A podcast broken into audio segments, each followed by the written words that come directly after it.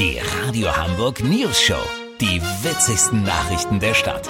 Mit Olli Hansen, Jessica Burmeister und Peter von Rumpold. Äh, Guten Tag und frohes Neues. Möge dieses Jahr besser werden als das letzte. Das dürfte ja eigentlich nicht allzu schwer sein. Profitiert haben viele von uns vor Weihnachten von den vielen fleißigen Fahrern der Paketdienste. Mittlerweile üblich ist die praktische Paketnachverfolgung. Da weiß man immer, wo sich das Päckchen gerade befindet. Aber jetzt warnt der Datenschutz. Bei vielen sei die Nachverfolgung mittlerweile zu detailliert. Olli Hansen, was heißt denn das? Naja, also man kennt das ja. Man kriegt einmal am Tag eine Mail oder eine SMS. Da steht sowas wie, Ihr Paket hat unser Lager verlassen und dann kommt, Ihre Sendung wurde in das Auto verladen. Gefolgt von, Ihre Sendung wird zwischen 10.30 Uhr und 11 zugestellt. Neuerdings gibt das aber auch die Nachverfolgung Premium. Die prangern die Datenschützer an.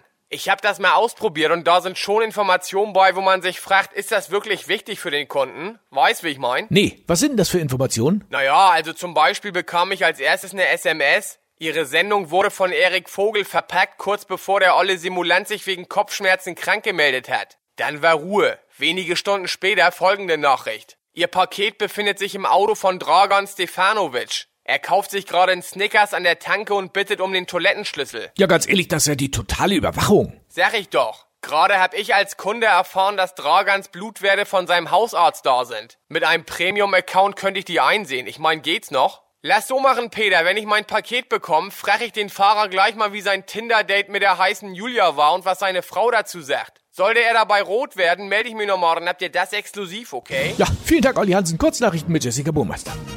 Wahljahr 2021. Bundeskanzlerin Merkel macht weiter. Eine entsprechende Verordnung sei bereits unterschrieben. Das sagte die Kanzlerin der Zeitschrift Regentschaft aktuell. Gute Vorsätze. 70 Prozent der Bundesbürger möchten 2021 viel mehr in vollen Kneipen stehen und rauchen, bis die Schwarte kracht.